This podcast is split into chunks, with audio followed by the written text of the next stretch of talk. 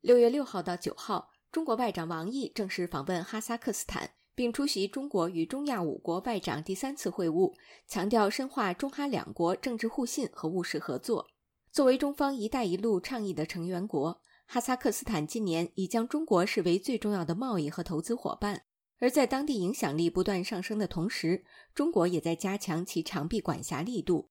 身在美国的哈萨克斯坦人权团体阿塔朱尔特志愿者组织创建人塞尔克坚告诉本台：“现在中共在哈萨克斯坦的这种渗透已经很强大了，他们把这些集中营的目击证人也给就是逼哭了，不让他们开口说话了。还没公开的人也已经被恐吓了，都闭口不谈了。”甚至那些在集中里面把家人都关到里面了，或者被判刑二十年左右的那些人，也现在不管了。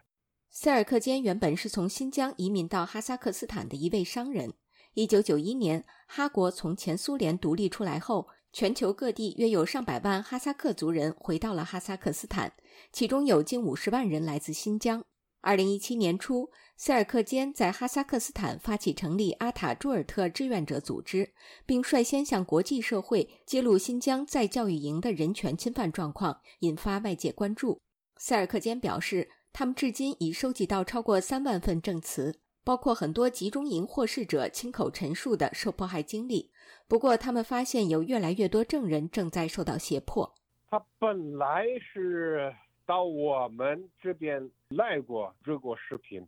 已经把这个视频都公开过，啊，这些人，呃，他这个用各种各样的办法把他恐吓勒索，中国的亲弟弟在恐吓勒索，或者在哈萨克的他的老婆给他恐吓，然后这位男士他不得不说让我们删除他的证人证词视频，然后他这个人就变了。他说话就跟这个中国集中营里面的那个一样。塞尔克坚发现，在这些证人遭到恐吓胁迫的事件中，中国在哈萨克斯坦的所谓软实力发挥了很大作用，其中也包括在当地被操控的冒牌人权组织，以及和中方配合的哈萨克斯坦安全部门。居住在哈国首都努尔苏丹的塔布斯汗马沃尔普汗，曾于2018年被关押在新疆的教育转化中心，之后又遭到监视居住。二零一九年底，他来到哈萨克斯坦，并向阿塔朱尔特志愿者组织提供了遭受虐待的证词。他告诉本台，哈萨克斯坦安全局上月曾找他谈话，要了解他在中国被监禁的情况。谈话过程中，哈国安全人员对他进行威胁恐吓，又要求他在一份文件上签字。后面他们让我我不太了解的让我签个字儿，当时我没没反应，我给他们签的字。马沃尔普汉说，他不太熟悉当地文字，但被骗取签字后，他仔细回想，其中有很多话似乎都是中国政府的宣传，说的就是中国就是好，中国就是国家第一名，中国人没压迫少数民族。然后我想起来，哎，这个不对呀。马沃尔普汉后来将此事通知了塞尔克坚主持的阿塔朱尔特组织，并公开宣布不承认在相关文件上的签字。他还披露，当时和他谈话的哈国安全局人员中，有的人一直讲中文。当时没反应，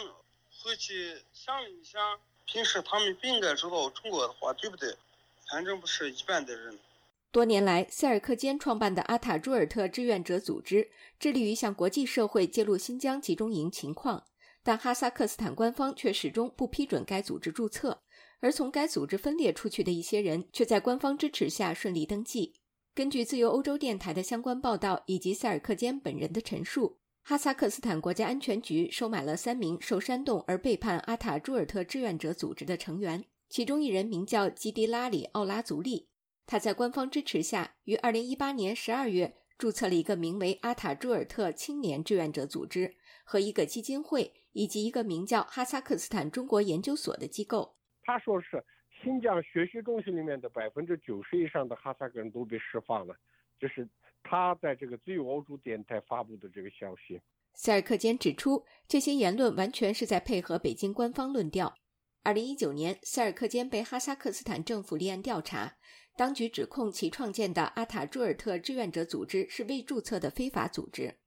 塞尔克坚表示，就在同年。另一个被哈国安全局收买、名叫伊尔波利·杜拉别克的人，以和塞尔克坚组织同样的名字顺利注册。杜拉别克曾在2019年向自由欧洲电台表示，没有人投诉说被关押在新疆教育培训中心。塞尔克坚披露，杜拉别克曾以非法占有罪起诉他，试图掌控阿塔朱尔特志愿者组织的 YouTube 频道这个有力的发声平台。这些人他跟中国共产党的政策是同步组的，中国共产党发钱就是要经过他们来发。不过，杜拉别克向本台记者否认了这些指控，并说其组织的目的是反对中国共产党的种族灭绝政策。他们与中国政府和哈萨克斯坦安全局没有任何关系，也没给谁发过钱。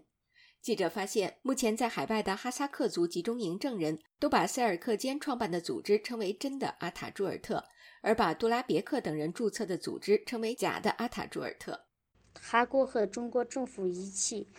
拍是真阿塔朱尔特，在支持假阿塔朱尔特。一位哈萨克斯坦人权活动者出于安全原因不愿透露真实姓名的阿雅拉举例说，前段时间他们组织了一次关于揭露新疆集中营的活动。真阿塔朱特大会上露面的一位女集中营证人和我们已拍照合影，但还没有正式讲话。第二天就有中国警察出来威胁他。还有他的留在中国的女儿受压，求妈妈不要跟真阿塔朱特来往。有些被金钱诱惑过的证人也跑过去劝他不要跟真阿塔朱特结束。有啥事情跟这个正式登记过的阿塔朱特说。曾在新疆遭关押的马沃尔普汉也告诉本台，有假的阿塔朱尔特组织人员曾试图用金钱收买他。上次那个和我一起坐过牢的一个女人跟我说：“你有贷款吗？”我给她说有。啊，你有多少？你跟我说，我跟前那个伊尔波里，他给你换，他有多少，给你换多少。马沃尔普汉说：“如果收了他们的钱，就得听从假的阿塔朱尔特组织摆布，所以他拒绝了这位名叫加兹拉阿山的女人的还贷提议。”另一位生活在哈萨克斯坦城市阿拉木图。名叫很巴提穆哈买提哈里的女士告诉本台，近两年从新疆来到哈萨克斯坦的人还可收到中国政府有条件提供的生活费。二零二一年或者二零二零年到这边来的，他们每个月八百块钱嘛，打生活费。他们说是生活费，可是跟他们说不要乱讲话，通过微信红包那样发过来。目前，穆哈买提哈里的哥哥伊尔波拉提还被关在新疆乌苏监狱。他说：“哥哥只因信仰伊斯兰教做礼拜就被判刑十七年。官方也曾透过他在新疆的嫂子警告在哈萨克斯坦的亲人不要乱讲话。”针对上述中国政府以发放生活费为由迫使海外集中营证人晋升的投诉，本台记者多次向新疆自治区外事办公室和民族事务委员会等部门求证，但截至目前没有收到任何当地政府或警方部门的回复。哈萨克斯坦的外交部和驻华使馆也没有就该国安全部门是否配合中方威胁海外证人的问题回复本台查询。塞尔克坚表示，哈萨克斯坦目前经济状况很差，因此这些来自中方的金钱对刚来到当地的哈萨克人更具吸引力，尤其在近两年，这种现象日趋普遍。原来我们一直以为他的慰问费是只花在中国境内、新疆境内，现在这个新疆的慰问费的一部分。他们改变了他们的政策，把一部分慰问费向他们现在是往外发了，就是这些人也已经被列入慰问对象了。另一名来自新疆的哈萨克族女商人迪娜努德拜也是集中营证人，他披露假的阿塔朱尔特组织也拉拢过他。另外，他曾居住过的新疆伊犁尼克勒县村委会人员还打电话给他进行骚扰威胁。他向本台提供了一段村委会人员的电话录音。有很多从我们中国去哈萨克斯坦的人，和你一样，有不少人到那边买房子、结婚、生孩子。我们帮助他们，所有人的户籍都在我们这里。我们和他们每一个都保持联系，保持联系是我们的工作义务。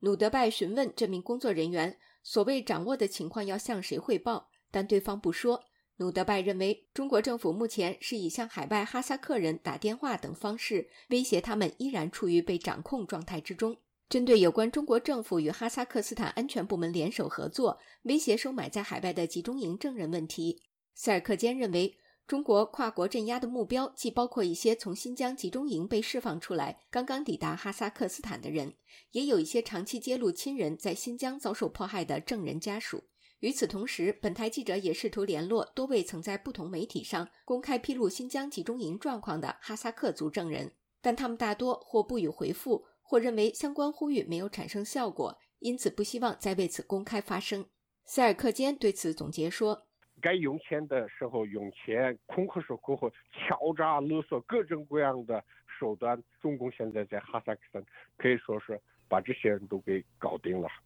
二零二一年九月，位于美国首都华盛顿的民间组织维吾尔人权项目以“无处可逃：中国对维吾尔人的跨国镇压”为题发布报告。报告内容援引了塞尔克坚受到哈萨克斯坦当局关押调查为例，披露中国对海外施加影响力的压制程度。